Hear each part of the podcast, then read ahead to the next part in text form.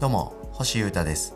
ボズニャックという名前で音楽やデザインをやっていたり、ダルジャブステップクラブというバンドに所属したりしております。ポッドキャストミニマリズムとその周辺お聞きいただきありがとうございます。えー、僕の生き方や考え方の中心になっているミニマリズムというもの、そしてその周辺のあらゆることに関する話にギュッと絞りまして、えー、いろんなことをお届けしていこうかななんて思っております。まあ、その中に僕自身のことだったりとか、音楽活動のことなんかも織り込みつつやっていけたらいいかななと思いまして、毎日更新しております。楽しんでください。でまずはですね、え、活動のお知らせから、えー、昨日ですね、2月19日に、え、僕がやってるソロの音楽プロジェクトのウォズニャックリリースされました新曲はどうですかね？ダイヤモンドっていう曲なんですけど、聴いていただいてますかね？どうですかね、えあの、サブスクサービス大体のやつに入ってますので、よろしければ皆さんが契約している好きなやつで聴いてみてください。目が覚めるような、うわーっとなるような曲に仕上がっているかと思います。でそれを聞いていただいた上で、えー、来月出る EP ですね。はい、そこで全体が明らかになりますので、えー、それを楽しみにお待ちいただけるとさらに嬉しいです。よろしくお願いします。さて今日はですね、えミニマリズムに関する話をしてみたいなと。で、かつ、これ皆様にもいろいろこう、おすすめできる部分とか、きっかけになる部分とかあるかと思います。えー、スマートフォンに関しての話ですね。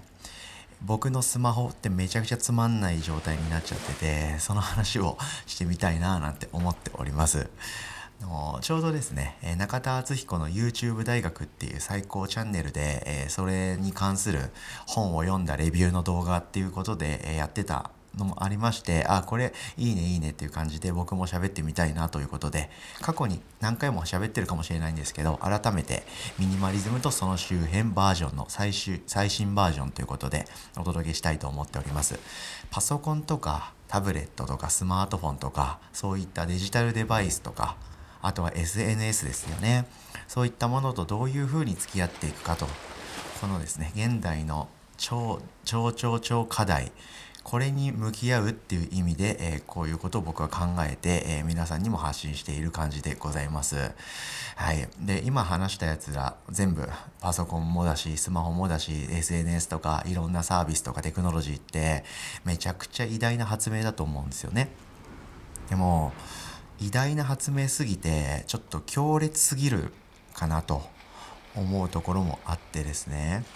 なので登場からまあ大体10年ぐらい経ちましたよね、まあ、パソコンはもっと昔からありましたけどスマホとか SNS っていうものの流星っていうことで言えばここ10年ちょっとぐらいの話ですよね。僕は今年で33なんでちょうど僕がこう大人になってきたぐらいでそういったものがドバーッと世の中に広まって僕も使うようになって、え、それが当たり前になって、え、ここまで生きてきてるんですよね。なのでだいぶですねその危険性とか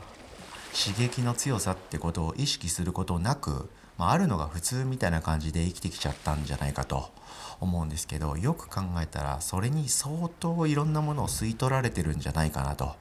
まあ、時間とか神経とか情報とかね。なのでぼちぼちですねその主導権を僕らに取り戻すぞという気持ちがありましてかなり、え、これは意識的に考えておりますその上で今日はですねその一番頻繁に見たり吸い取られたりしがちなデバイスとしてのスマートフォンについていろいろ考えてみたいと思っております。で、僕の今の状況も話してみたいかなみたいな気持ちでおります。僕の今、え、スマートフォンですね、え、ちょっと前に、Android に変えまして、ついに iPhone グッドバイということで、新たな人生を歩み始めてるんですけど、今アプリですね、SNS、メルカリ、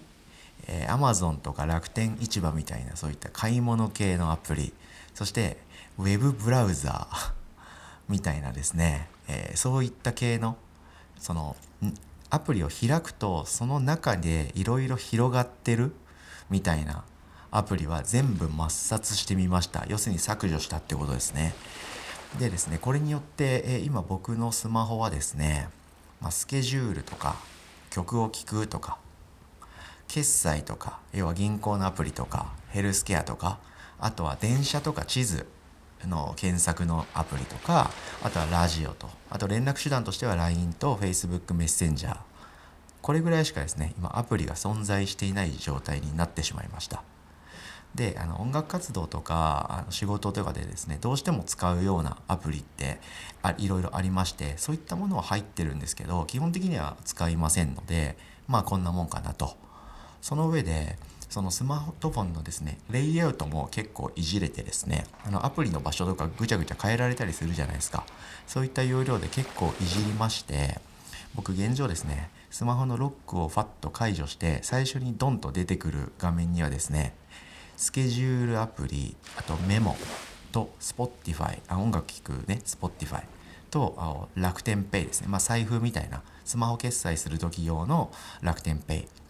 この4つだけが一番下に出てきてど真ん中には今時計が出ている状態。でもその時計も消そうかなみたいな気持ちでおります。なので僕はでっかくて綺麗な画面のスマートフォンを買った意味がマジでなかったという状態になっちゃいました。でそこから、え、右にですねスワイプしていくと1スワイプごとにこうちょっとずつ決済系のアプリのページで次が音声メディア系のアプリとかで最後の方に LINE とか Facebook メッセンジャーみたいないわゆる人とやり取りする連絡系のアプリが出てくるという感じで用途別にですねチラチラと アプリが出てくるという状態になってしまいました。すごい最高です。なので結局、えー、お財布音楽プレーヤースケジュール帳メモ帳万歩計地図カメラみたいな感じのその道具の集合体としてのスマートフォンというような感じに今なっているんですよね。で、えー、序盤にも言ったんですけどいわゆるエンタメというかそのアプリの中でいろいろ楽しいっていうやつあるじゃないですか。それこそ Web ブラウザなんていうのは Web ブラウザとしては真っ白ですけど検索バーにいろんな言葉を打ち込んだらいろんなとこに飛べるじゃないですか。なのでそういったもの全部こういういわゆるエンタメとか中でいろいろ巡回できるような要素を僕のスマホは完全に排除してしまったのでスマホをですねチラチラいろいろ見てても全然面白くないんですよね。